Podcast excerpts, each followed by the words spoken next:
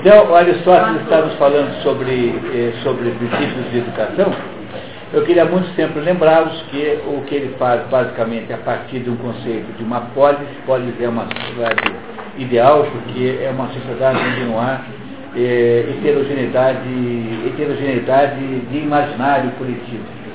E esse, isso é tão sério, tão grave, que quando chega na, hora, na época de Sócrates, o problema de Sócrates é justamente esse.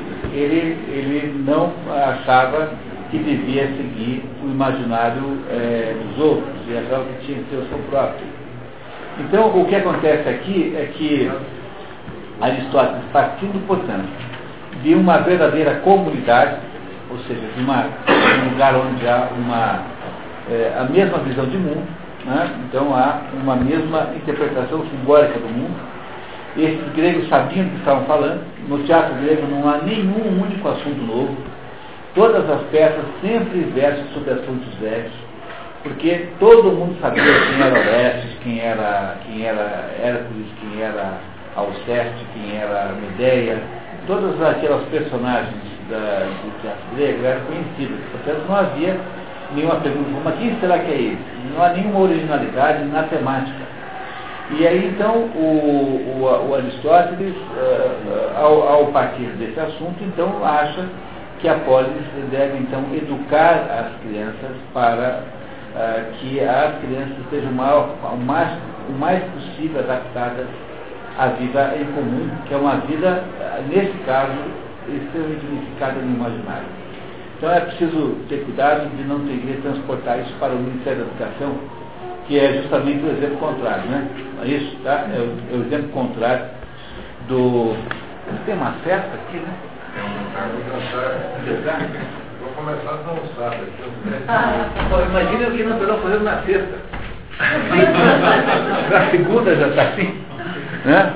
Então, na sexta-feira, vamos ter aí o, o gala gay. no mínimo, tá? Então tá. Patrícia, você não tem a chave dessa sala? Sim. Você não quer fechar, por favor? Porque ela não fecha direito, sabe? Agora. Bom, então, então o, o, quando nós paramos aqui, o, estava aqui o nosso Aristóteles nos falando, nos contando sobre os limites da ginástica. Até porque, aí então voltamos àquela questão que o Alexandre levantou, porque havia aí alguma, alguma, digamos, alguma simpatia maior pela, até pela própria Esparta, né? até pelo próprio modelo espartano. Então, vamos lá? Onde é que nós estávamos vendo? Agora precisamos de um outro leitor, para dar uma prova aqui, o Fábio, dar a chance para mais alguém brilhar aqui na leitura. Eu gostaria de ser o leitor da segunda parte de hoje. Muito bem, então, Jorge, por favor. Os limites da ginástica.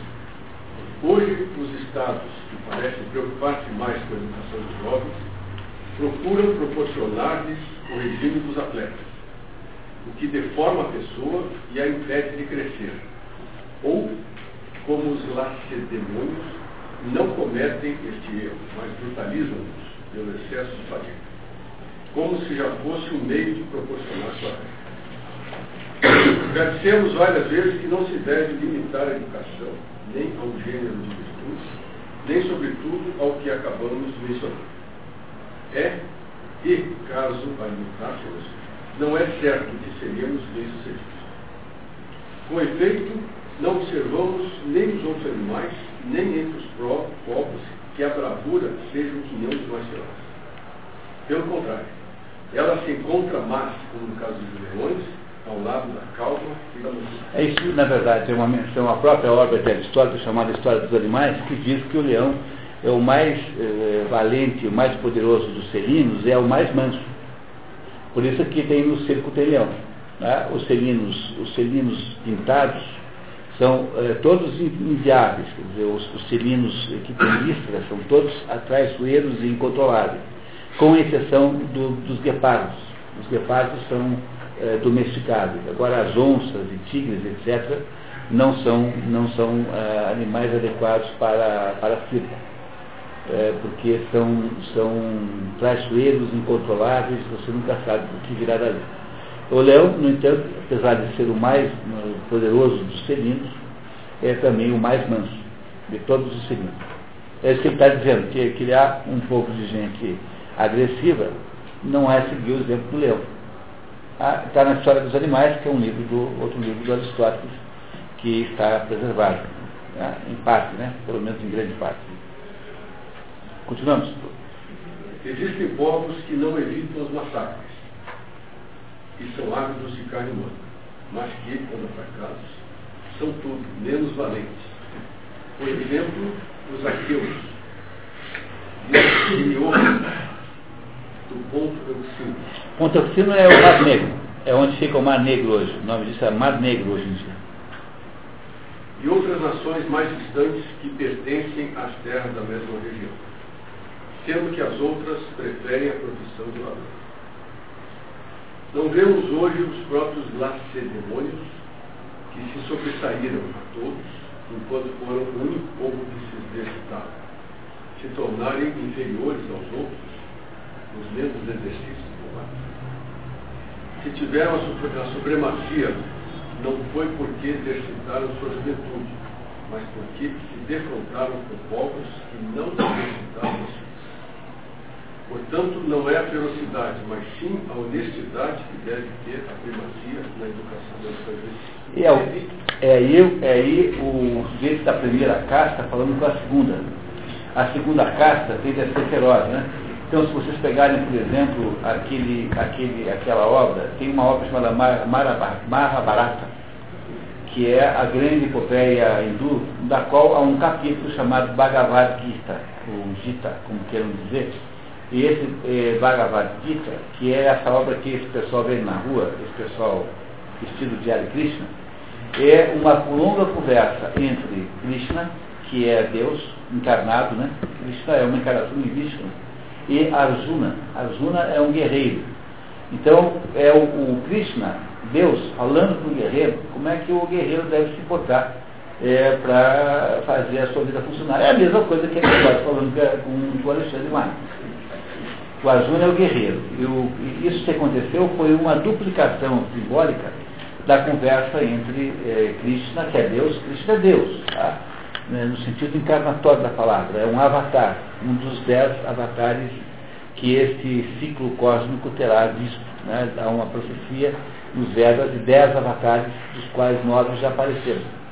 Né, já vieram os, os, os, nove avatares dos dez. E esse avatar, Krishna é um dos avatares, é, como Rama, por exemplo, como Buda, são avatares e que fala para Arjuna, que é um guerreiro, uh, explica para ele qual é o sentido da vida humana, o que, que é guerrear, qual, são, qual é a missão do guerreiro. É isso que Aristóteles faz com o, com Alexandre. É que ele está falando aqui para o mundo guerreiro, para a segunda caça, que não é para você criar uma sociedade feroz, mas uma sociedade honesta. Porque isso é mais importante do que a ferocidade.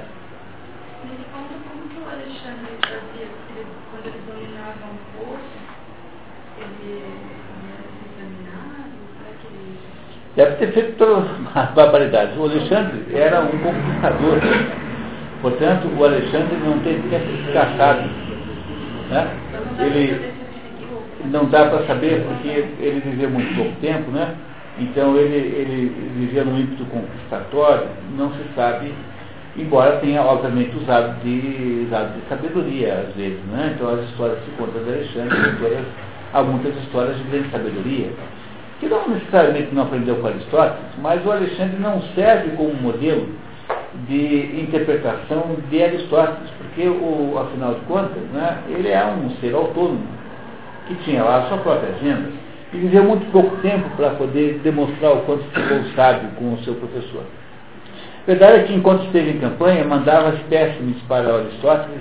Há uma versão da vida de Aristóteles que diz que ele acompanhou Alexandre em três anos e essa versão é uma versão discutível, ninguém sabe ao certo se foi assim, mas é, teria, é, de acordo com algumas fontes, Alexandre teria levado Aristóteles com ele nas primeiras excursões. Mas não se sabe se foi assim.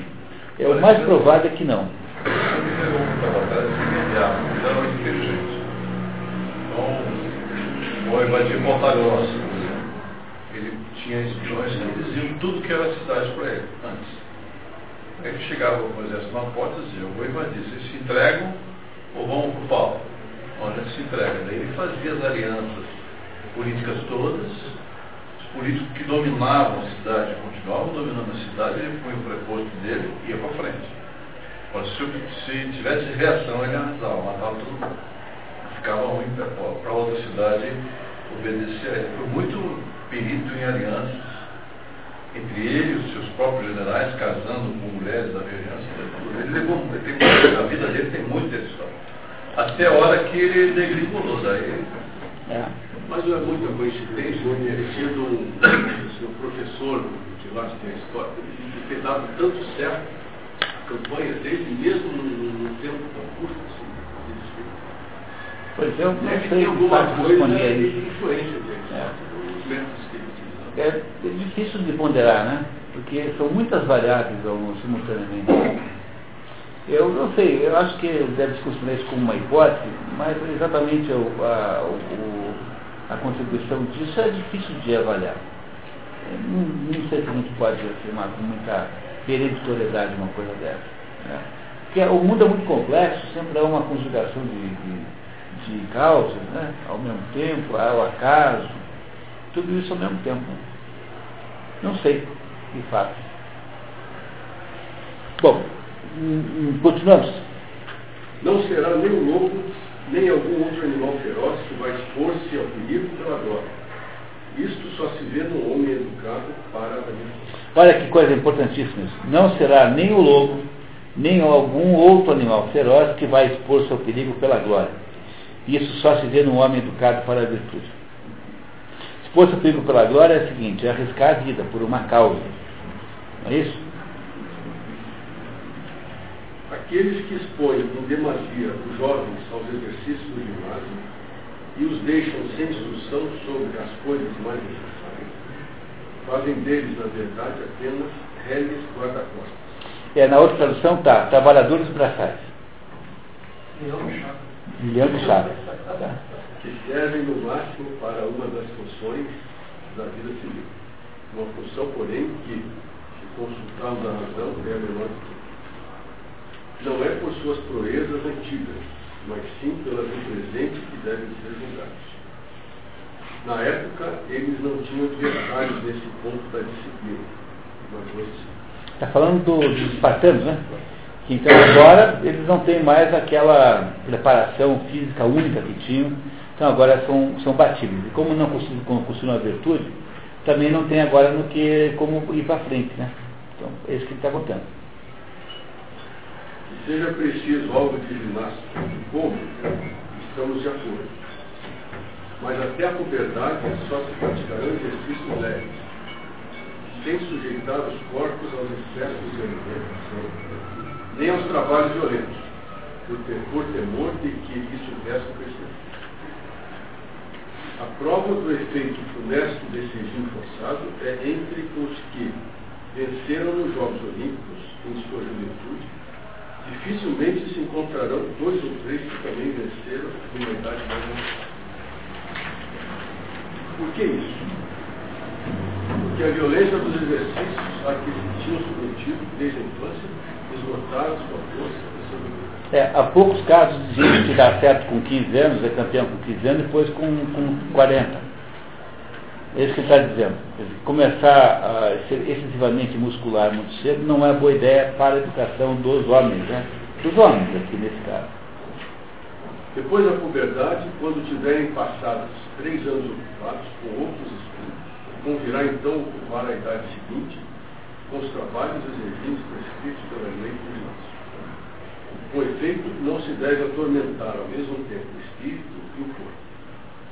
Desses exercícios, um impede o outro. O do corpo é nocivo ao espírito, o do espírito não. E essa é uma afirmação é, extraordinariamente interessante, e ela, ah, para essa afirmação, Aristóteles tem uma, uma confiabilidade alta, porque afinal, essa gente sabia fazer esporte, sabia fazer filosofia. Então não é alguma coisa que eu posso dizer, não, isso aí não dá certo mais, porque foram descobertas coisas novas. Nesse caso aqui, eu acredito, embora eu não tenha opinião sobre isso, mas havia no, nos gregos um ditado que dizia assim, primeiro aprende a dançar, depois aprende filosofia. Então 30 anos é a idade para começar a fazer filosofia. Nenhum homem até os 30 anos o homem devia se dedicar a, a capacitações musculares, militares, exercício, enfim, liderança. Com 30 anos você já viu o mundo, já matou uma meia dúzia? Entendeu? Já tem uma ideia de como é que é a vida e a morte? Você já viu a morte? Você já viu, já tem, já tem uma existência? Então agora, meu filho, vamos então pensar o seguinte, o que é a morte, o que é a vida? Porque a gente não deve submeter pessoas que não têm conhecimento positivo da vida a, a especulações filosóficas. A ideia de ensinar filosofia para adolescente na escola média é apenas uma maneira de você fabricar milhões de petistas. É só querem com isso, não tem nenhum outro objetivo. De que é que vai dar aula? Os petistas formados nas universidades. Né? Então, durante, durante aí dezenas de anos, grandianamente, o, a esquerda ocupou as universidades todas para formar um batalhão de quadros, quadros de referência científica. Essa gente formou todos os diplomas de filosofia, sociologia, uma boa parte de economia. Né? Hoje engenharia não, hoje medicina não, menos, menos. Jornalismo todos, direito mais ou menos meia lei. Todo mundo? Então, você, então você vai botar essa gente para dar aula de que vocês vão ensinar? Vou ensinar o seguinte, ó pessoal, é assim, tem dois tipos de filosofia, a filosofia do dominante e a filosofia do dominado. Então vamos ensinar para você a filosofia do dominado, que é para você ajudar os dominados a brigarem com os dominantes. Então é aquela história, né? quem quer que tenha um automóvel roubou de alguém. Quem quer que tenha uma casa bonita roubou de alguém. Então, isso aqui é filosofia no segundo grau. E é isso que nós vamos fazer, desrespeitando a orientação de Aristóteles, que diz que é para primeiro se dedicar às coisas mais práticas, para depois às questões especulativas. Porque só com uma certa vivência é que você cria anticorpo contra a babaquice.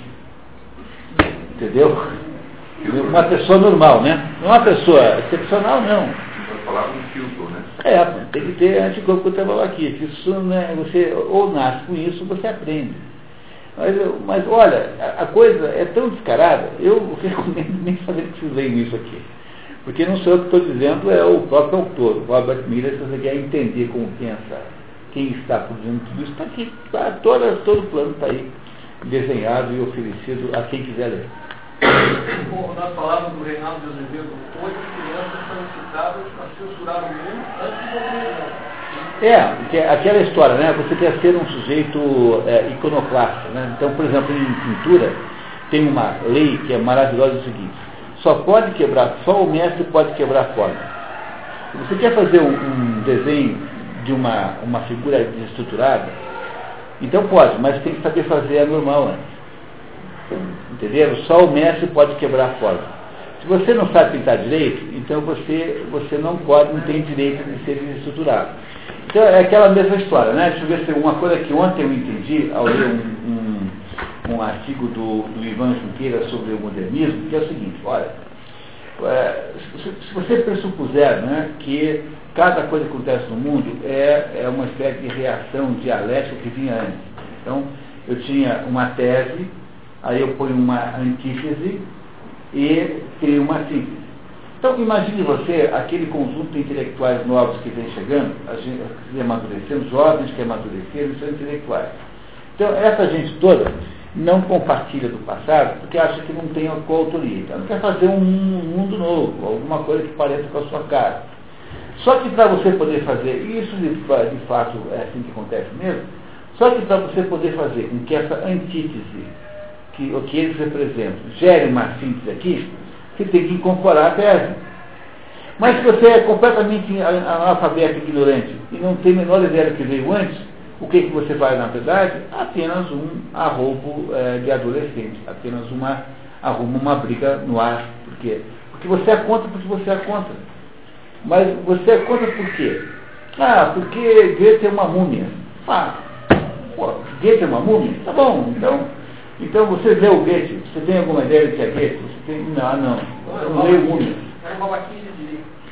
É, então, pior, então, o que, que acontece nessa iconoclasia é, miserável? Você pode até fazer esse processo dialético de pressupor uma antítese ao que tem aí para criar uma síntese nova. Mas você tem que, tem que de fato, é, entender do que, do que você está criticando. Então, só o mestre pode quebrar a forma. Você quer fazer poesia moderna? Então faz como T.S. Eliot. T.S. Eliot escreveu a melhor poesia do século XX, chamada The Wasteland, A Terra Arrasada, que está no programa de expedições do ano que vem, 2009. Terra Arrasada é o maior poema escrito no século XX. Mas T.S. Eliot só pôde escrever um poema moderno porque ele tinha lido Virgílio, tinha lido Dante, tinha lido Homero, tinha lido todo mundo. Pô. Então, se você tem uma. Se você é um mestre naquilo que você está fazendo, quebra a forma e cria nova. E isso implica aí numa maneira das coisas progredirem. O problema é o analfabeto se metendo a, a não é isso, né? Quer dizer, o problema é o, é, é o analfabeto se metendo a produzir a cultura nova sem ter a velha. Então nós não temos direito nenhum de contrapor a cultura velha sem ter absoluto conhecimento de causa dela. Portanto, mesmo, até mesmo para você poder produzir uma coisa nova, você tem que ter o conteúdo velho incorporado a você. Então, você quer fazer uma nova, uma nova era é, é, cultural, quer fazer uma nova literatura, tudo bem, muito bem. Então vai, vai ler Machado de Assis antes, porque não enche o saco. Leu Machado de Assis? Não, não leio velharia. Então, pô, qual é a sua? Qual é o sentido que tem de você se contrapor a coisa que você não sabe o que é? Isso é o que é? Uma rebelião adolescente. Pois, o problema número um é que até para poder fazer a coisa nova, até para contrapor-se, é preciso dominar o velho. Por isso que em pintura se diz que só o mestre pode quebrar a forma. Então, é necessário e obrigatório dominar o que veio antes. Muito bem? Continuamos? Jorge, por favor. Das dimensões e da localização da cidade. Do mesmo modo que os outros trabalhadores, por exemplo, o tecelão ou o construtor de navios, devem ter à mão a matéria que convém à sua obra, e a obra é tanto mais bela quanto mais bem preparada for a matéria, também é preciso que um fundador de Estado e um legislador tenham já pronta e convenientemente elaborada a matéria que lhes é própria. Seu primeiro elemento consiste no número e na qualidade dos habitantes. Quantos deles é preciso e de que espécie? O segundo consiste na grandeza e na fertilidade da região. É, essa nota aí que nós não vamos ler está dizendo justamente o que eu falei para vocês já, que a pressuposição que um, um grego tem de cidades são cidades pequenas. Então, o, o, o Aristóteles está uh, raciocinando em torno da realidade urbana da sua época, cidades pequenas de absoluta unidade eh, de imaginário coletivo. Ninguém eh, pensava fora de um determinado modelo. Tá? Então é isso que está escrito. Grandeza desejável do Estado. Da cidade, né? Da cidade, portanto. Cuidado que não parece o Gui Sorman falando, não é. Tá? Porque não é a grandeza do Estado no sentido moderno, mas é a grandeza da cidade. Tamanho pode ter a cidade. É isso que ele está dizendo aqui. Está vendo como agora, nesse capítulo, a tradução de, de hipóteses por Estado tornou-se, então, agora, assim, um desastre completo. Se você não fizer essa conversão, você não entende o capítulo inteiro. Tá? Mas aí, esse Estado não se refere à cidade de Estado? É, mas só que, só que quando a gente, eu, por exemplo, que sei isso, você sabe saber, toda vez que eu olho o Estado aqui, me dá um choque. Entendeu? Porque não era para ter feito isso, era para ter chamado de polis cidade, não. Então, em vez de pegar o pedaço Estado, cidade de Estado, não pegou o pedaço cidade? Cidade de Estado. Então, em vez de pegar o Estado, que já é uma, uma tem uma conotação moderna é, é, diferente, pegasse um pedaço de cidade, teria feito um melhor negócio. Esse, a minha preocupação é com essa tradução. Muitos consideram que a felicidade de uma polis ou de uma cidade depende da sua grandeza mas ignoram o que se deve chamar de grandes constituições. Julgam pela população. Segundo eles, trata-se de um grande Estado ou de uma grande cidade, quando nela se encontra uma grande multidão de habitantes. Todavia, é bem menos a sua abundância do que as suas funções e de seus, seus talentos devem considerar, pois cada cidade tem a sua obra específica. Assim deve-se considerar o maior aquele que, pode melhor realizá-la. Hipócrates, quanto à estatura, foi talvez menor do que outro homem, mas também o maior mestre. Então, o fato de que o homem é pequeno quer dizer que ele não seja grande. Né? É isso que ele está dizendo. Que não é para julgar a cidade pelo tamanho, pela quantidade de população, pura e simples. E por que não, vai explicar agora em seguida.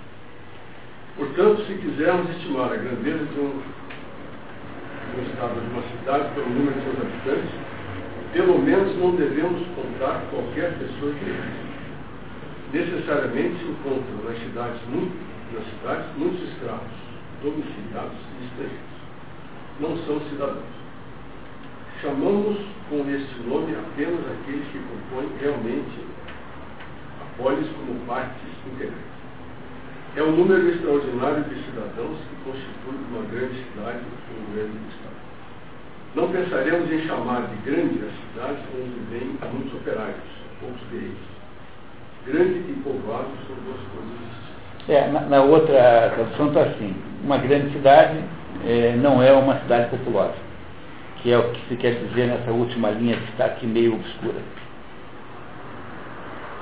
É difícil. A experiência prova até que é quase impossível que um Estado, ou mesmo uma cidade, muito povoada, seja bem governado. Dentre aquelas que consideramos bem policiadas, não vemos nenhuma cuja população seja excessiva. Esse ponto, a razão se junta à experiência. A lei é uma certa ordem e a boa civilidade. Para os cidadãos não é senão, não é senão a excelência da ordem estabelecida entre eles. Ora, um número muito excessivo não é suscetível de ordem. Só o poder divino pode introduzi-la ali, como fez no universo. Então, um lugar muito grande só é administrável por Deus. É isso que ele está dizendo. Só o poder divino pode, pode inserir ordem num lugar muito grande. E se eu soltar Aristóteles Pois é, não, qualquer Curitiba, Londrina, até tá, já tem aí mil razões para ele se achar muito, muito, é, muito, com muita razão, né?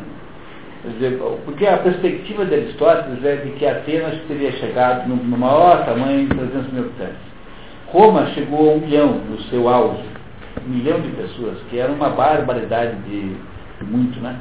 Mas Aristóteles não conheceu Roma, porque Roma vem depois. Então, para Aristóteles, uma cidade de 300 mil habitantes é o que é isso? Maringá. Só o município de Maringá dá 300 mil habitantes. Londrina já é maior que Atenas foi quando esteve no seu ápice. Então, 300 mil habitantes é, é o máximo é, que ele conheceu. Né?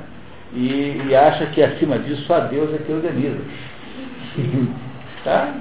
É, é, isso, né? Por que, o que é que se perde fundamentalmente? É, mas a ordem perde basicamente por quê? Porque você dilui o imaginário coletivo porque perde-se aquilo que não está no, no material, aquilo que é a, a é, uma pessoa, quando você vê alguém aí que está destruindo o patrimônio público, você chega e pinta uma coisa bonita na cidade, quer dizer, essa, essa criatura que faz isso não tem a menor identidade com aquilo, ele não acha que aquela estátua, aquele prédio, tem algum sentido na sua existência, que diga alguma coisa do seu passado. Essa, é, é isso que o Mário Ferreira dos Santos chamava de invasão vertical dos bárbaros. A invasão vertical dos bárbaros, tem um livro do Mário Ferreira que é assim, é o que nós estamos vivendo hoje. Você, agora à noite, tem aí um batalhão de gente predatória, que são os verdadeiros bárbaros, cuja existência é baseada na ideia de que uma lata de tinta, um spray, é um modo como eles se relacionam com o mundo é, é invasão vertical porque os, esses bárbaros não vieram dos outros lugares, né? mas é uma perda da identidade é, com, imaginativa.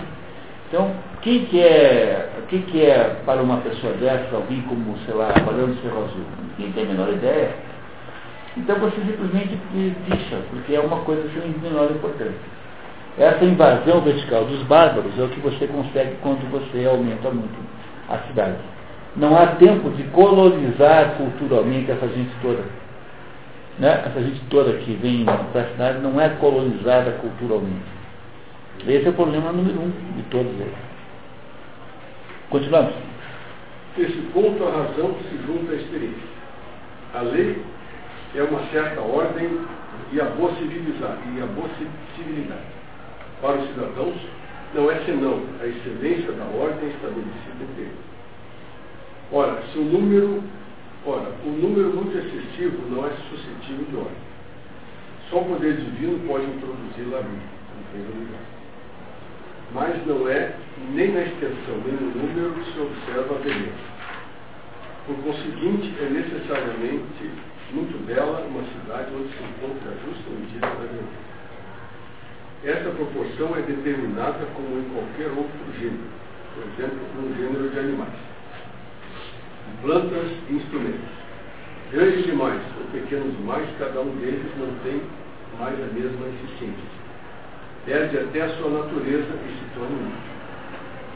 Um navio que só tivesse um palco ou que medisse dois estádios de comprimento deixaria de ser um navio, pois a sua pequenez ou sua excessiva grandeza tornaria igualmente próprio para a navegação. É, a nota diz que, que dois estádios são 350 metros. É, o que Aristóteles não sabia é que nós temos navios maiores que Tem isso. navios de 350 metros. Tem navio de 450 metros, aquele Yara Viking, de 450 metros de navio. Tem que ir de lambreta de um lado ao outro, o pessoal anda de lambreta dentro do, do, em cima do navio, ninguém anda perto, é longe. Né? Então ele não, não imaginaria isso, né? Mas está muito bom para a época, né? E para a época um navio de 350 metros seria uma coisa inimaginável mesmo. Então ele está dizendo que há tamanhos ideais, uma comédia deles, quando atinge uma certa população, alguma coisa com 40 mil indivíduos, ah, uma parte vai embora, elege uma nova rainha e forma outra comédia. Isso, isso é assim porque há uma espécie de desequilíbrio crescente. Entendeu? É assim, se você pegar um, um, um cubo de um metro de lado, qual é a, a área desse cubo? É 1 vezes 1 vezes 6, são 6 metros quadrados, né? Qual é o volume? É um metro cúbico. Um, metro, um um metro lado, médio, tem um volume de um metro cúbico, quase nada surpreendente. Se você duplicar o lado do cubo, então agora você tem uma área que é 2 vezes 2, 4, 4 vezes 6, 24. De 4 para 24, aumentou 6 vezes, né? Não é isso? Mas se você aumentar, mas agora o, o, o volume, né? ele agora é, é 2 vezes 2, 4, dobro, é maior, né? Não, a, o, o volume aumentou mais do que a área. Por que, que isso é assim? Porque quando você enche um, um balão, o- a pressão interna sobre a superfície aumentando até que ele estoura num dado momento você não parar de encher. Então, toda vez que você aumenta o volume das coisas, aumenta o tamanho, você gera uma desproporção crescente, que é o que acontece na célula, por exemplo, antes dela se separar. Como é que a natureza lida com isso? Quando a célula chega no momento X em que essa desproporção é crítica, ela separa essas duas pequenas. Não é isso? Então, o que ele está aqui nos contando é que é assim também em todas as coisas. Você tem na natureza uma regra que impede que haja um, um aumento muito grande. Se você aumenta demais, você passa a ter um custo de gestão daquele aumento que é antieconômico em última, ana- em última análise. Tá? Torna-se antieconômico. Vamos ver como é que ele continua nos, nos contando isso. O mesmo o mesmo ocorre. ocorre em uma cidade ou um estado. Sua propriedade essencial é a suficiência de seus meios. Está vendo? Isso explica lá que era ideia eugênica, eugenista. A a- os meios são a propriedade fundamental da cidade. Então, a eugenia de Aristóteles não tem a mesma origem, não tem a mesma ideia por trás da eugenia moderna. Tá? Não é a mesma eugenia. Então, está tratando de coisas bem diferentes. Se uma cidade tiver poucos habitantes, pecará por penúria. Tiver em excesso, poderá subsistir como nação. Se contar com as coisas necessárias, mas já não será uma cidade. Com efeito, não se poderá estabelecer nela uma boa ordem. Que general de exército co- conseguiria comandar uma multidão excessiva? Que homem conseguiria fazer-se entender, a menos que tivesse de um escritor? É, Estentor é um, um sujeito lá na época que tinha a fama de falar, de ter, um, ter uma voz muito poderosa. Depois virou um substantivo comum. Esse nome extentor, que era de uma pessoa, virou um substantivo comum. Portanto, a primeira condição para uma cidade é ter uma quantidade de habitantes tal que possa bastar para todas as suas funções e proporcionar todas as comodidades da vida cidadina. Por certo, ela pode exceder esse número e ainda passar por cidade. Mas isso não deve, porém, ir um limite. A própria natureza das funções políticas os termos específicos. O termo é o limite, tá? Tem um limite que você não deve ultrapassar. Essas funções são ou as dos governantes ou as dos governantes.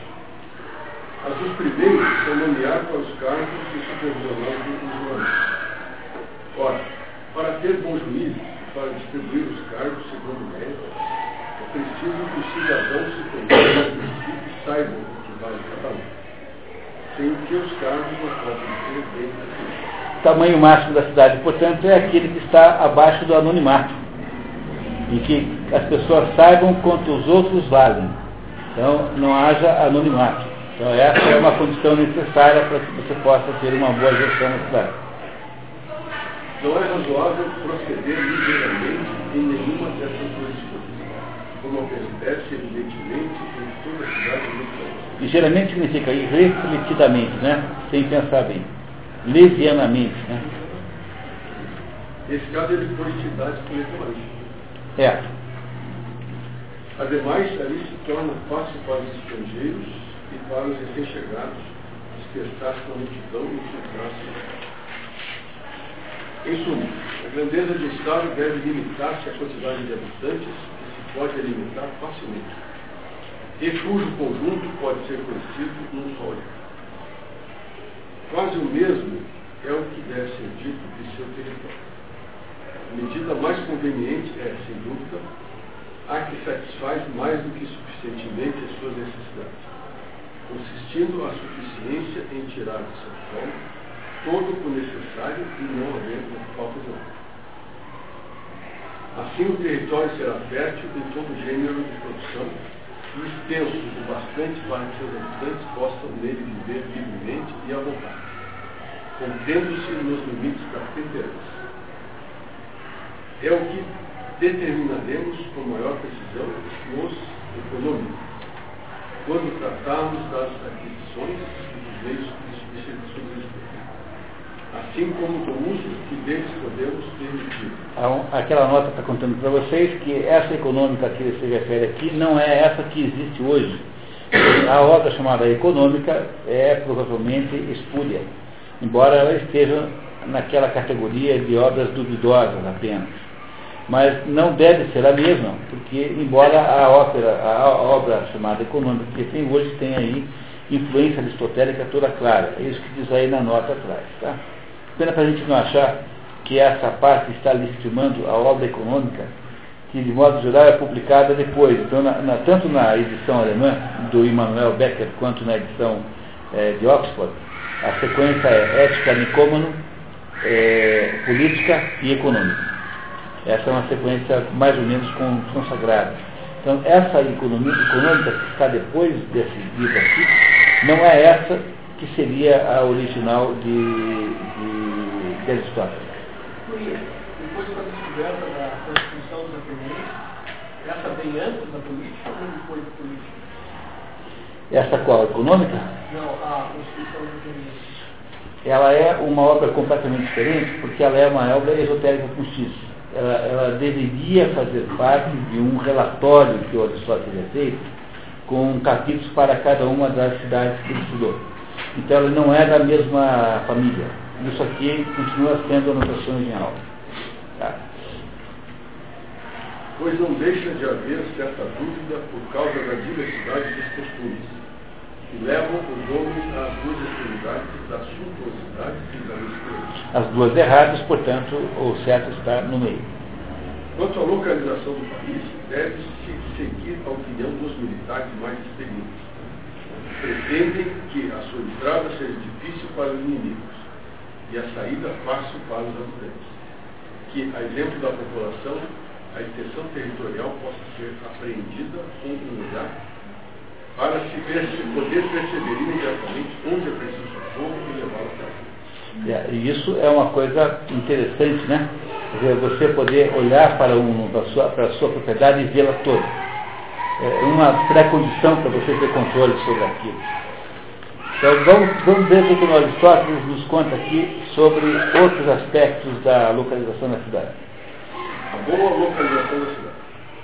Se estiver em nosso poder escolher, segundo o desejo, a situação da cidade deve ser próxima do mar e do campo. Assim, a ajuda seria fácil de um lugar para outro. E de toda parte, assim como a exportação e a importação das mercadorias. Haveria comodidade para transportar a madeira e todo o materiais país. No entanto, alguns pretendem e até não param de repetir que a facilidade resultante da proximidade do mar é contrária a uma boa ordem e até a população. O país é frequentado por estrangeiros educados em outras leis. A comodidade do mar faz com que se envie para o exterior ou se receba na cidade uma multidão de mercadores, o que é igualmente pernicioso para o Estado. Nada mais verdade, né? Porque cidades portuárias nunca são como as outras. Então basta ver no, Brasil, Itajaí, Santos, Paranaguá, né, Rio de Janeiro, são cidades que têm uma certa decadência. Né? também, né? Tem? Cidade de fronteira também. É, também, mas pelo mesmo, pela mesma razão, né? Porque é, é, um convívio, um convívio com muitas culturas de fora, né? Você quer, Foz do Iguaçu, por exemplo, é o caso, uma, é o pior lugar do Paraná, né? O mais grave lugar do Paraná. Mas o, o, o Albert Camus, quando escreve A Queda, que é a história do, do Jean-Marie Jean Clément, Clamant, né, que é, na verdade, o seu duplo, o seu emo de decadência, vai ele localiza a personagem no porto de Roterdã, na, na, na zona de meretrício de Roterdã, para demonstrar esta tese de que as cidades portuárias são necessariamente mais difíceis de administrar e manter os costumes é, preservados. Né? Bom, continuamos. Mas não se pode evitar esses inconvenientes. Nesse caso, é evidente que a proximidade do mar é não apenas mais segura para a cidade e suas dependências, mas também mais propícia à abundância. Em primeiro lugar, para resistir mais facilmente aos inimigos, não é preciso que aqueles que têm defender possam facilmente receber auxílio, tanto pela terra quanto pelo mar. Se não puderem fazer uso dessas duas saídas ao mesmo tempo, pelo menos lhes será mais fácil, possuindo as duas, usar contra os agressores da manhã. Além disso, não é indispensável obter as coisas necessárias que se carece e exportá-las por terra, mas é para si mesmo e não para os outros que o Estado deve comerciar. Somente a atração do lucro faz com que estabeleça seu território mercados abertos ao comércio. Há aí uma avareza condenada. E não é assim que o Estado como Estado deve praticar o comércio. É, a avareza aqui está mal traduzida, o sentido disso é de ambição, ganância, ganância seria a melhor tradução para avareza, de acordo com as, as outras duas traduções. É dizer, criar uma cidade portuária apenas com o objetivo de permitir que ela se faça o maior lucro é justamente a anti-cidade que Aristóteles está propondo. Porque ele acha que a cidade é uma maneira de você preservar as virtudes humanas. E criar uma cidade onde vale, na verdade, qualquer coisa, vale todo tipo de transgressão às virtudes, é o, o, tudo que ele não quer fazer. Né? Mas é, é, é complicado, porque a rotatividade das pessoas que entram e saem não permite que se estabeleça um pensamento comum. É. Isso mesmo. Então, e outra, mesmo que as pessoas que moram lá consigam estabelecer, elas não conseguem conversar, porque as pessoas que vêm não participam. Porque não tem mais o peso imaginário. Então, quando se fala de um determinado assunto, não se está mais falando da mesma coisa. É por isso que não se pode produzir uma polis perfeita no lugar dele apesar de haver vantagens de natureza estratégica e vantagens de natureza comercial. Tá. Continuamos. Temos hoje, em várias localidades, portos iniciadas, comodamente situados com relação à cidade. Nem dentro dela, nem muito longe, eles, eles estão fechados por muralhas e outras fortificações. Se a comunicação com o estrangeiro pode ser de alguma utilidade, ela encontrará em tal disposição, se apresenta, em tal disposição, se apresenta alguns inconvenientes. Será fácil preservar-se deles também e declare quais são aqueles a que se pretende permitir ou não a entrada pelo coração e pelo Forças marítimas são necessárias até certa quantidade, não somente para si, mas também para os quer para ser temidos por eles, quer para lhes prestar auxílio, tanto por mar quanto por terra. O número e a grandeza dessas frotas devem ser proporcionais ao gênero de vida que adotam as pessoas do país. Se se tratar de uma capital que tem domínio sobre outras, deve possuir algo com que sustentar essa posição. Todavia, não é necessário que ela seja povoada de marinheiros as pessoas não devem figurar em cidade. Os soldados da Marinha, pelo contrário, são livres e assim como seus oficiais, provém da infantaria. São eles que comandam os marinheiros. Quanto à tripulação, é completada por camponeses e lavradores dos arredores.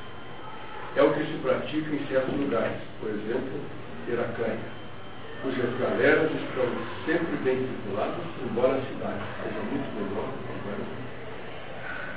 Quanto à sua comodidade intrínseca, é preciso, com relação à situação da cidade, prestar atenção a quatro coisas. Em primeiro lugar, a salubridade é essencial. Por conseguinte, deve-se preferir as exposições e os ventos do Oriente, que serem mais favoráveis e subsidiariamente a exposição do norte, ser menos tempestuosa. É, então o vento do Oriente e, e, e evitar, a, a, evitar, preferir a, a, exposição ao Oriente do que ao Norte. Porque no Norte é que vem o frio, né?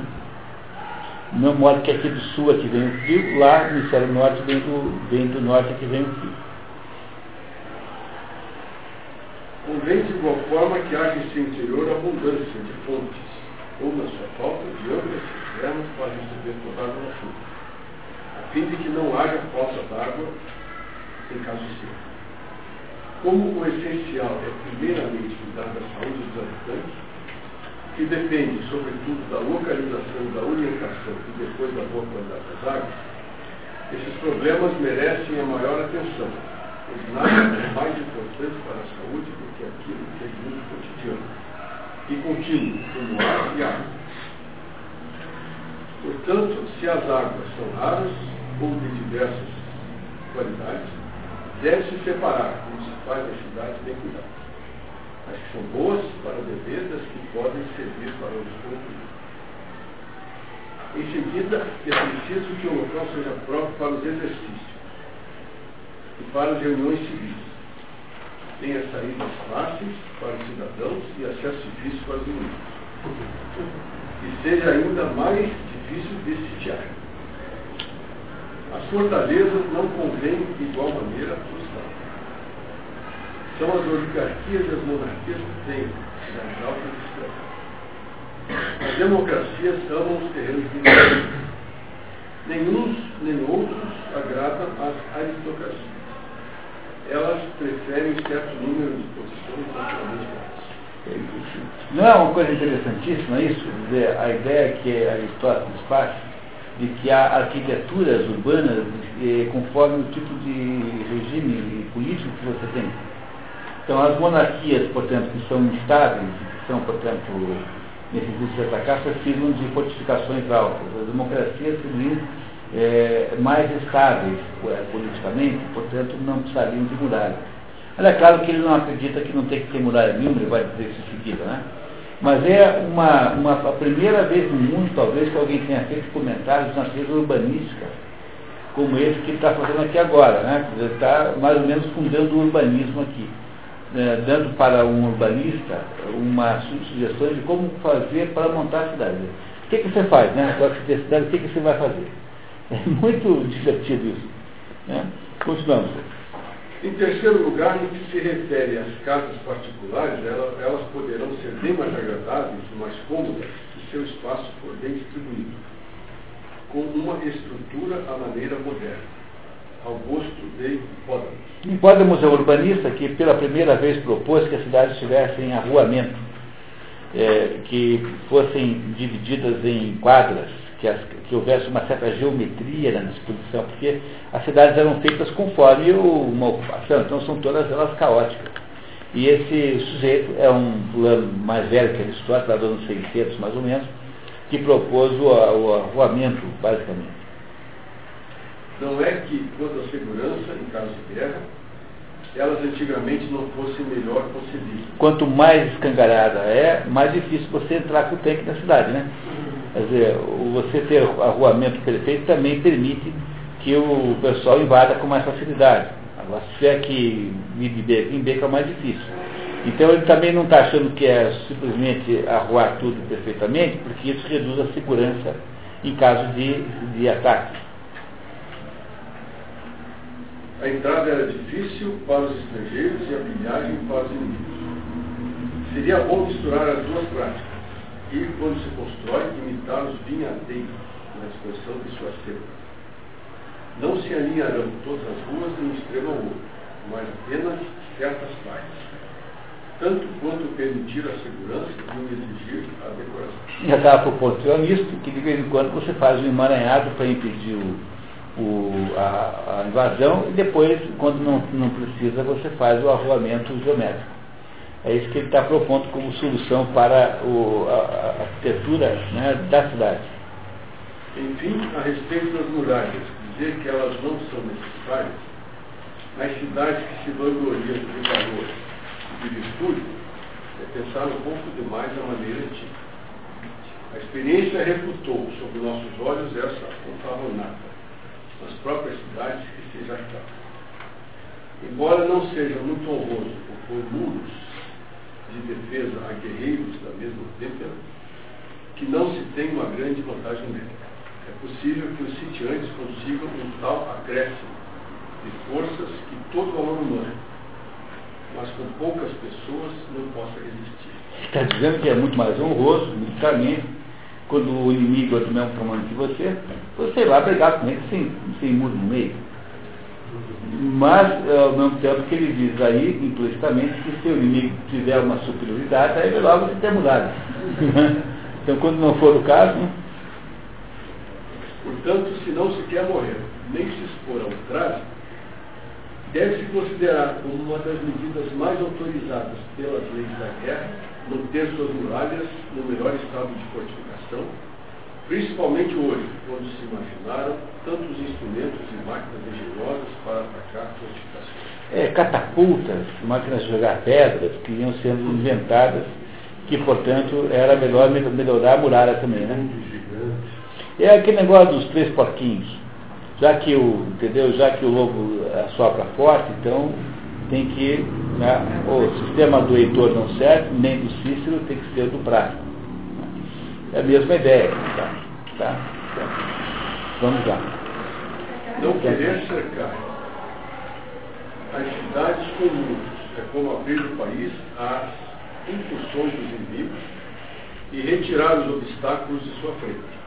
Ou como se recusar a fechar com muros as casas particulares, de medo que os que nelas, nelas habitam se tornem Deve-se refletir também que os que têm muros ao redor de suas cidades, podem agir como se não os tivessem. Opção que falta ao que não prestam Ok, pessoal? Esse capítulo é dedicado a todos aqueles que acham uma antipatia com o muro entre os Estados Unidos e o México. É, mas aqui por razões completamente diferentes, né? né? Não é isso, quer dizer, a invasão que o México propõe é uma invasão econômica, enquanto que essa aqui é uma invasão de conquista da, das mulheres, do, do lado do, do, das pessoas. Não esquecendo que o sul dos Estados Unidos foi tomado do México. Hum? O sul dos Estados Unidos foi tomado do México. Guerra. Muito bem. À disposição interior. Continuamos, vamos lá. De resto, não basta cercar uma cidade de muralhas é preciso fazer com que elas sirvam ao mesmo tempo para ornamento da cidade e para a necessidade da guerra, tanto contra os antigos estratagemas como contra as invenções modernas. É para fazer também servir como ornamento da cidade. Reparem que tem essa particularidade. Pois assim como os assaltantes buscam todos os meios para vencer, assim também é preciso fazer uso dos que foram descobertos e inventar outros para se defender. Raramente tenta atacar os que estão bem preparados para resistir. Por isso é que os romanos inventaram aquele bordão se vis passem para bellum. Se quer espaço, prepara a guerra. Se vis passem para bellum. É a principal mote militar é, romana. Os muros serão divididos em corpos de guarda e bastiões situados em distâncias de lugares públicos. É, bastiões são baluartes, são aquela parte projetada da muralha que permite que você possa jogar uma flecha em alguém assim embaixo. Tal distribuição dará ensejo a que ali se instalem salas de refeições públicas, já que para estas é preciso que a multidão dos cidadãos seja dividida em companhia.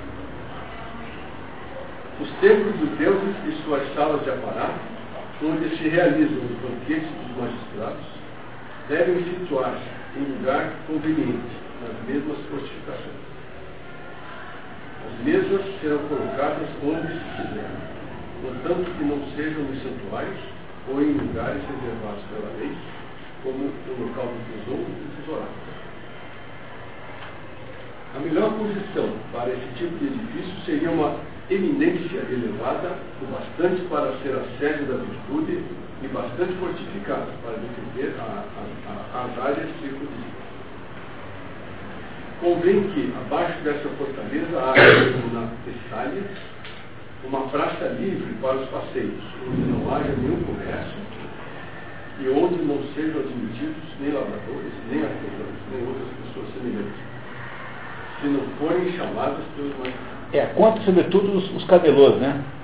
A ideia aqui, basicamente, é expulsar os camelôs de um pedaço da cidade. Esse lugar seria ainda mais agradável se tivesse um local para exercícios destinado à diversão dos anciãos, em que a decência distribuiria os lugares de acordo com a idade. Os magistrados presidiriam ali os exercícios dos jovens e os velhos sentariam junto aos mais velhos. Sua presença se imporia e manteria os atores, os espectadores, dentro dos limites do respeito da mulher. O mercado deve ficar separado desta praça, num local cômodo e apropriado para que a eles se conduzam todas as mercadorias que vierem de todos os lugares da terra e coral. Sendo a parte eminente do Estado partilhada por sacerdotes e magistrados, o refeitório dos sacerdotes deve estar perto dos templos. Mas a sala destinada à refeição dos magistrados subalternos e outros oficiais menos importantes, tanto na recepção dos contratos, ou sentenças, sentenças, quanto dos adiamentos ou outros desses ministérios. É, essas que foi citado aqui são os procedimentos jurídicos básicos, né? Então, se você pensar bem, são todos os trâmites jurídicos que estão aí recepção dos contratos ou sentenças, quanto dos adiamentos ou de outros desses ministérios. Quer dizer, tudo aquilo que tem a ver com a, a justiça. Ou então, do controle dos mercados da cidade. Ficará nas proximidades de uma encruzilhada e num lugar mais movimentado, como o mercado onde se vendem os, os artigos de primeira necessidade. Pois, ao passo que a outra praça falamos acima, é vazia e livre, esta, pelo contrário, fica no centro das transações. A mesma ordem será observada no campo. Haverá pequenos fortes destinados, ao mesmo tempo, a proteger a região e a abrigar tanto os oficiais chamados florestais, quanto os chamados. É, agrônomos aqui não vão pensar que é um agrônomo moderno, mas é um superintendente de terras alguém que, que, que cuida da, da ordem da, da produção agrícola. O Inca. É. Mais ou menos assim. Deve, deve também haver templos nas aldeias, consagrados uns aos, aos deuses, outros aos heróis. E aí, quando, você, quando ele fala assim, você compreende o que é, qual é a ideia de patriotismo grego. O grego não tem patriotismo como nós imaginamos, patriotismo ligado a, uma, a um país, mas tem é, patriotismo ligado a um Deus, porque toda cidade é protegida por um Deus. Então, é ligado a um Deus, a um herói. Esse é o patriotismo grego. Não há, o conceito de patriotismo nacional não existe aí nesse momento. Que mesmo que você diga que o sujeito está ligado a polis, a polis é representada por um Deus. Porque senão você não constrói o imaginário coletivo. Né? Como é que você faz a, a construção do imaginário coletivo? Somos todos filhos de Palas Atena, por exemplo. Então rendemos homenagens a Palas Atena. Então vocês imaginam a dificuldade que foi o processo de Sócrates, porque Sócrates foi acusado justamente de denegar o Deus da cidade, de negar a existência de deuses comuns, que era uma espécie de, eh, transportando para o mundo moderno, de traição patriótica. Né? Uma traição patriótica.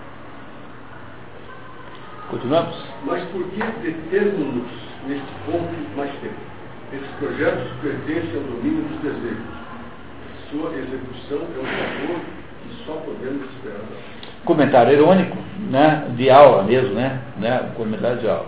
Então você vê que o Aristóteles aí, dentro da, da simplicidade do que ele propõe, inventou o urbanismo. Né, inventou primeiro o manual do urbanismo, que são, claro que isso aqui é um resumo, é um pouco maior na prática, em que ele dá sugestões genéricas sobre como é que você monta uma cidade.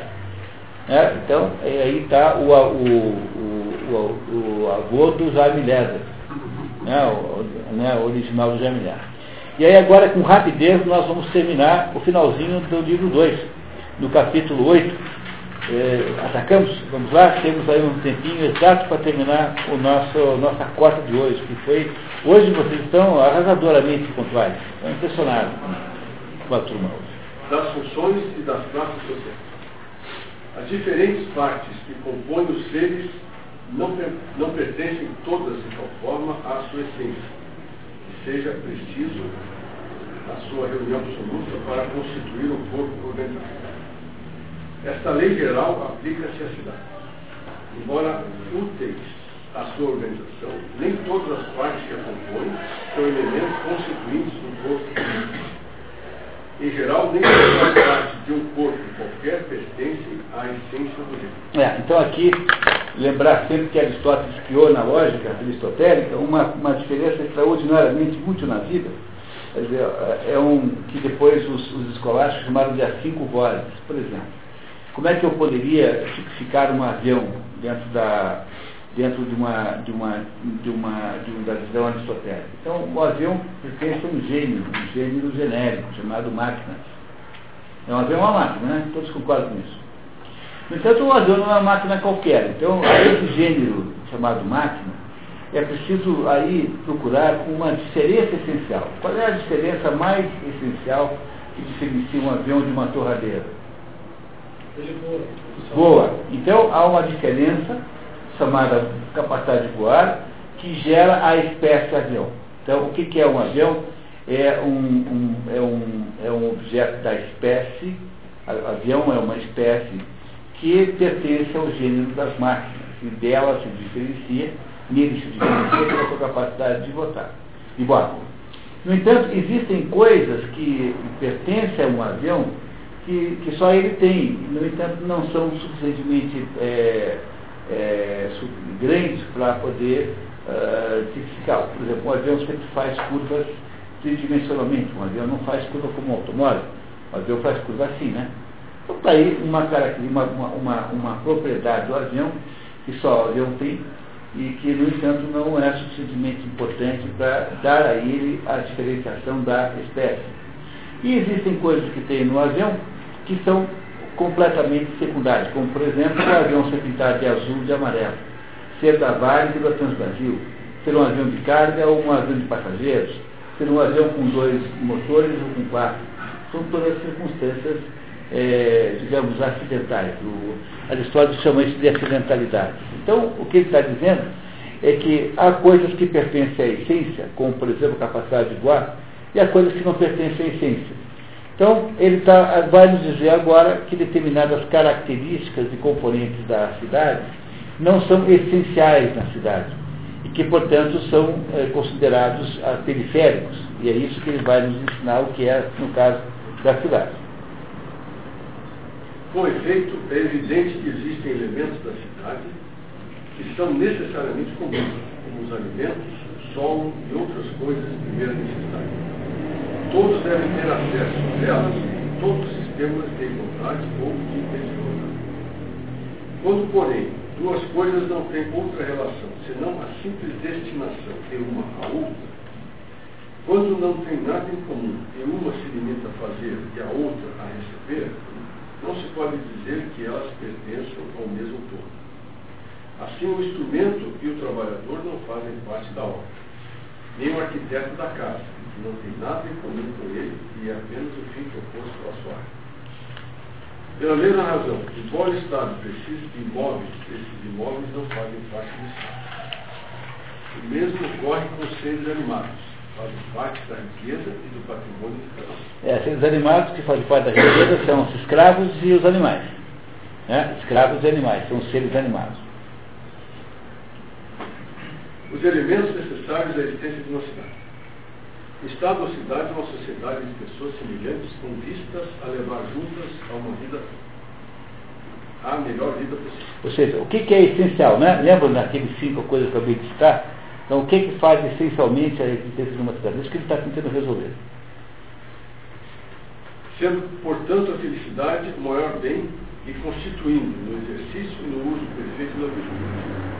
E sendo possível que alguns participem muito dela e outros poucos e outros poucos ou absolutamente nada. Essa diversidade teve necessariamente que produzir várias espécies de estados e de governos, segundo o gênero de vida e os meios que cada povo emprega para alcançar o bem-estar. Vejamos, pois, quais são as coisas que a sociedade política não pode dispensar. Sociedade da cidade, né? A sociedade é, civil, né? Da cidade. Aquele que chamamos de seus membros deve necessariamente ocupar-se dela. Para isso, basta contar suas funções. A enumeração colocará diante de nossos olhos o que buscamos. A cidade precisa, primeiro, de víveres. Comida. Segundo, de artes e ofícios, pois a vida necessita de muitos instrumentos. Ou seja, de artesãos. Três, terceiro, de armas, quer para manter a autoridade no interior e submeter os rebeldes, quer para repelir os assaltos injustos do exterior. Por, por lá, mas entenda aí, portanto, exército, tá? Polícia. E, polícia e exército, tá? Mas tem de ter gente fazendo isso. Quarto, de numerário para o comércio dos cidadãos, entre si e para os negócios da guerra. Tem que ter gente rica, tem que ter gente que tenha dinheiro. A cidade mesmo tem que ter orçamento, né? Quinto, de ministros. E é por aí que devíamos ter começado para o culto divino, ministério que se chama sacerdote. Ministros, tá? Que aqui no caso é sacerdote, né? E é por aí que devíamos ter começado. Mais uma, uma confirmação de que Aristóteles parte do esquema da carta, dizendo que começa sempre por cima, tá? Tá certo? Quer dizer, ele não sabe que, ele não está aqui tentando esconder as cartas, ele na verdade está dizendo uma coisa com conversa uh, grega e não com conversa uh, oriental. Sexto, enfim, o que é de uma necessidade ainda mais indispensável de conselhos e de tribunais que conheçam toda espécie de interesses e de direitos de cidadão para cidadão. De um sistema judiciário. É isso que ele está dizendo que tem que ter. Estas, aproximadamente, estas são aproximadamente as funções e os funcionários de que todo Estado precisa. E aqui a tradução ruim de Estado ficou então lamentável, né? porque é, é, disso que toda a cidade precisa e não todo Estado precisa. Senão vocês vão imaginar que está propondo assim um modelo de Cuba, qualquer coisa desse gênero. Pois, mais uma vez, o Estado ou a sociedade política não é uma massa qualquer, mas uma multidão que tem tudo de que precisa para subsistir por si mesmo. Suficiência que não existe se faltar uma dessas coisas. Portanto, já que são estas as funções e profissões que constituem o Estado, a cidade, né? deve haver necessariamente em toda a cidade muitos lavradores que lhe forneçam víveres, artesãos, militares, pessoas ricas, sacerdotes e gente que faça a extensão das coisas necessárias e A especialização das funções. Uma vez determinadas essas funções, precisamos ver se todas indiferentemente devem ser comuns a todas as pessoas, pois poderia acontecer que todos fossem ao mesmo tempo oradores, artesãos, membros da Assembleia e. Ou se, pelo contrário, convém que cada um se especialize, ou ainda se algumas funções devem ser comuns e outras ser próprias a tais e tais pessoas. Isso não ocorre uniformemente em todos os governos. É, em todas as constituições, essa tradução melhor aqui, de acordo com as outras duas, em todas as constituições. Isso não, é, todas as constituições, pois, como especificaremos, pode haver governos, e há efetivamente, em que todos são admitidos em todos os cargos, enquanto que em outros alguns são reservados a determinados Provém daí a diferença das formas de governo, já que nas democracias todos, os, todos participam de todos os cargos, sem exceção, e o inverso ocorre nas oligarquias. Mas estamos procurando aqui a melhor constituição possível, isto é, a que melhor garanta a felicidade do Estado. Ora, como vimos, é impossível separar a felicidade da virtude. Portanto, é claro que num Estado tão perfeitamente constituído, que não administra, como cidadãos, senão pessoas de bem, não apenas sobre certos aspectos, mas integralmente virtuosos, não devemos contar entre os cidadãos aqueles que exercem profissões mecânicas ou comerciais, sendo este gênero de vida ignóbil e contrário à virtude. Nem mesmo os lavradores, pois é preciso mais lazer do que eles têm, para adquirir virtudes para o exercício dos cargos civis. É, isso já foi muito enfatizado. Ser defenestrado. É. É, então, aqui está novamente a insistência de Aristóteles, que as profissões materialistas de materialidade não servem para dividir a cidade. Tá? É isso que ele quer sempre dizer. Restam, portanto, os homens de guerra, os membros do conselho que deliberam sobre aqueles públicos e os juízes que sentenciam sobre os direitos dos pequenos. São estes, sem dúvida, os principais membros do Estado. Pergunta-se se estas funções devem ser divididas ou se podem ser acumuladas. É também evidente que, uma vez que certas funções exigem tais diferentes, uma exige prudência, a outra coragem. Devem empregar-se pessoas diferentes. Em vez de coragem, força. Então, o militar tem que ter força, e o juiz tem que ter prudência, ou seja, o juiz tem que ter capacidade de ponderação. Né? Nada impede que ela. Desculpe, só lembrem, percebam que ele já excluiu as duas cartas mais baixas, está falando agora da segunda carta, que é a carta governante. Então, estou perguntando se o juiz e o militar, que são, digamos, dois tipicamente ocupantes disso, são a mesma pessoa ou podem ser trocados. Nada impede. Nada impede que elas passem em seguida de uns para outros. É até bom que isso aconteça. Não podem permanecer sempre subordinadas pessoas que podem fazer violência ou impedir que a façam a si próprias, pois faz parte do poder das Forças Armadas conservar o Estado ou derrubá-lo. O único recurso é confiar as duas partes do governo aos mesmos indivíduos não ao mesmo tempo, mas em épocas diferentes, segundo o mérito e a ordem da natureza. Primeiro na juventude, o comando da força armada, para depois, quando maduros, autoridade para governar. Tal distribuição não é apenas conforme as leis da natureza, mas convém igualmente ao interesse e à dignidade, dignidade do Estado. Convém que os cidadãos também tenham riquezas, devem gozar de certa prosperidade, pois a cidadania não pode prostituir-se pelos trabalhadores manuais, nem por outras pessoas a quem a prática da virtude é desconhecida. Esta é uma consequência de nossos princípios. Como a virtude é indispensável para a felicidade, felicidade do Estado não deve limitar-se a uma de suas partes, mas abarcar a universalidade dos cidadãos ou dos proprietários.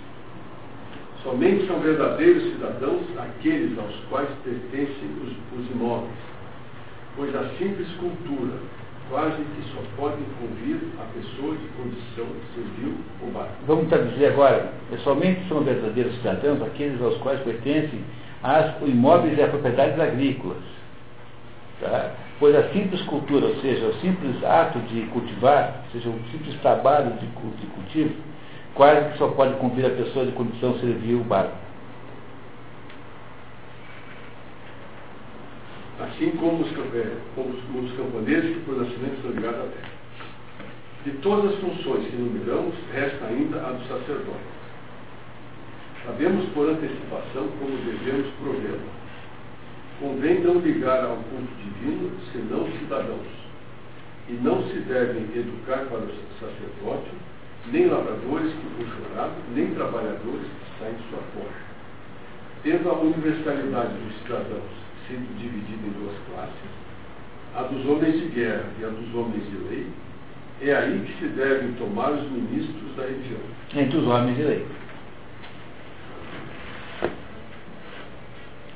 É justo, ademais, proporcionar aos magistrados algum descanso após longos serviços e, por conseguinte, preferi-los para as tranquilas funções do sacerdote. E o que prova uma coisa absolutamente importante, assim, que a gente não entende o mundo antigo, que tanto na Grécia quanto na, no Império Romano não há nenhuma é, espécie de contradição ou conflito entre o poder espiritual e o poder é, civil, o poder temporal. Está vendo Aristóteles aqui mandando você trazer o sacerdote do mundo civil. Primeiro sujeito virar. Primeiro sujeito é soldado depois de ser soldado, ele vira legislador, o governante. Depois ele vira sacerdote. Só quem vai destruir essa igualdade e gerar a confusão em que nós hoje estamos é Jesus Cristo, que eh, na Bíblia, né, no, no, episódio da Bíblia, diz que a coisa se certa de coisas de Deus.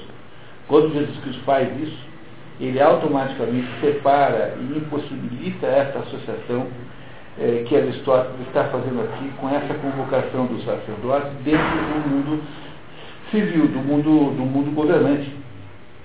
Então não há no mundo grego ou no mundo romano é, essa, esse conflito entre essas duas, esses dois poderes. Eles são a mesma coisa, estão associados de alguma maneira pela, pela, pela conjugação das diversos rituais da mesma pessoa. Jesus Cristo acaba com isso, então quando se tenta reconstituir o Império Romano após a queda de Roma, não se consegue nunca mais acertar isso, porque é, quem é que manda agora? É, Jesus, é Deus ou é, ou é César? Né? Então, no tempo dos gregos e dos romanos, César e Deus estavam mais ou menos associados. Agora não é mais. A partir do, do, do cristianismo, não é mais possível fazer esse raciocínio aqui que Aristóteles faz, que parece ser um, muito óbvio e muito natural dentro das condições do, aí da, da, da vida grega. Continuamos. Eis quais são os elementos necessários para a proteção do Estado e quais são os membros do corpo político. A classe dos instrumentos necessários pertencem aos lavradores, os artesãos, todos os mercenários, dois cidadãos, os homens da, guerra e de lei, quer, quer exerçam essas de uma vez sempre, que elas exerçam alternadamente. Então, todos aqueles que trabalham com coisas, com a matéria, são acessórios da cidade. E só são cidadãos de verdade a primeira e a segunda casta. Porque esses não têm a sua existência voltada para a matéria, para as coisas, para a quantidade. E lembrem sempre que eu estou fazendo essa comparação com as castas apenas para tornar mais fácil o raciocínio de vocês. Entendeu? Mas não é nenhuma ideia que Aristóteles esteja usando em si. Entanto, eu estou dizendo a mesma coisa num esquema didático mais fácil, que é a comparação com Castro. Embora esteja falando a mesma coisa. É, exatamente a mesma coisa. Só que, eh, ao falar em Castro, fica mais fácil explicar para vocês do que usar o modo como Aristóteles. E aí vamos para o final, então, do nosso capítulo. Caráter tradicional das classes. É, o que ele vai dizer agora é aquilo que os hindus dizem que as castas não são inventadas ontem, as castas pertencem à história da humanidade. São, portanto, condições ontológicas do ser humano, que ele não chama de casta, chama de classe. mas é a mesma coisa. Esta necessidade de dividir o Estado em classes diversas, segundo a variedade das funções, e de separar os homens da guerra dos lavradores, não é uma invenção de hoje, nem um segredo recém-descoberto pelos filósofos ocupam de, de política. Então, essa necessidade de dividir a cidade em castas diversas. Entendeu? Tá, entendeu? Ele está falando a mesma coisa? Tá? Tal distinção foi introduzida no Egito pelas leis de Isósceles. 1300 a.C. Portanto, portanto mil anos antes do, do Aristóteles. Tá? Elas ainda subsistem atualmente nesse lugar. Então ele está citando sociedades onde existem castas, que não está falando do Oriente, porque na verdade o Oriente é muito longe para Aristóteles naquela época. Né?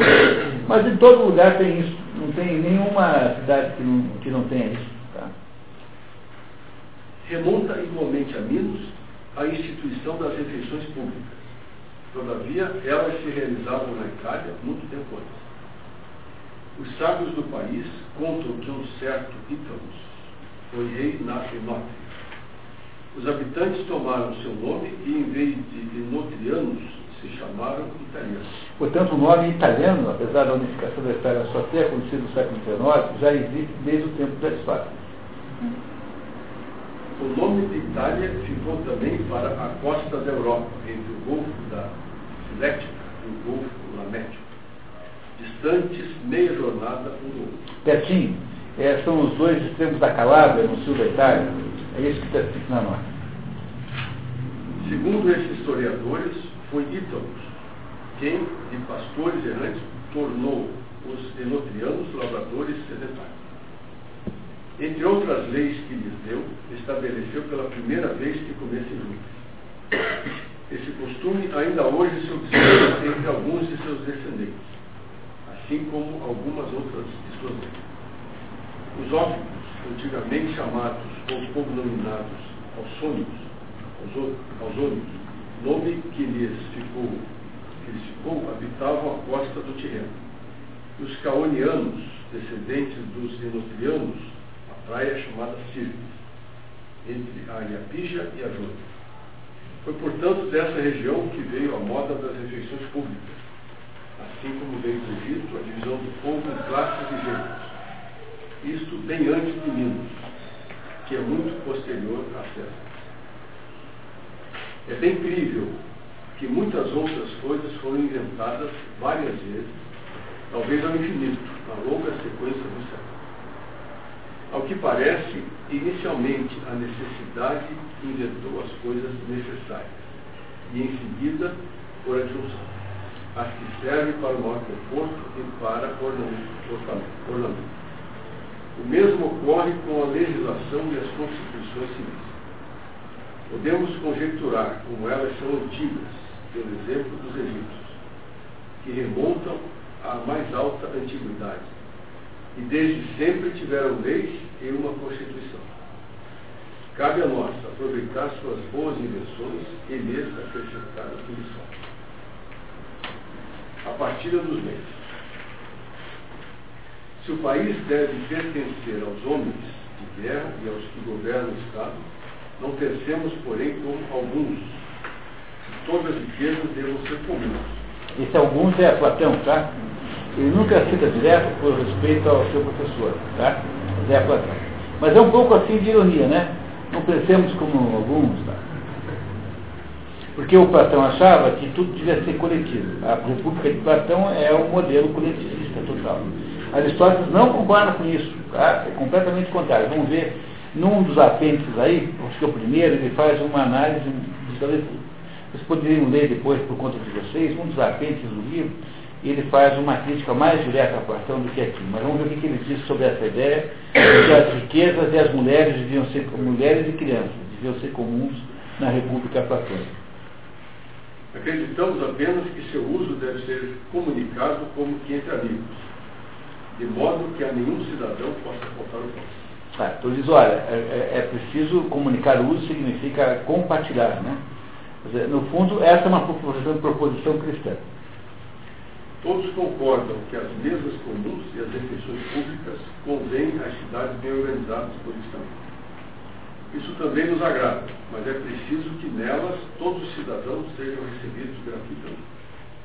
Caso contrário, não será fácil para aqueles que só têm o estrito necessário fornecer a sua parte e ainda arcar com o sustento de sua família. Outro tipo de despesa comum a todo Estado é a do público.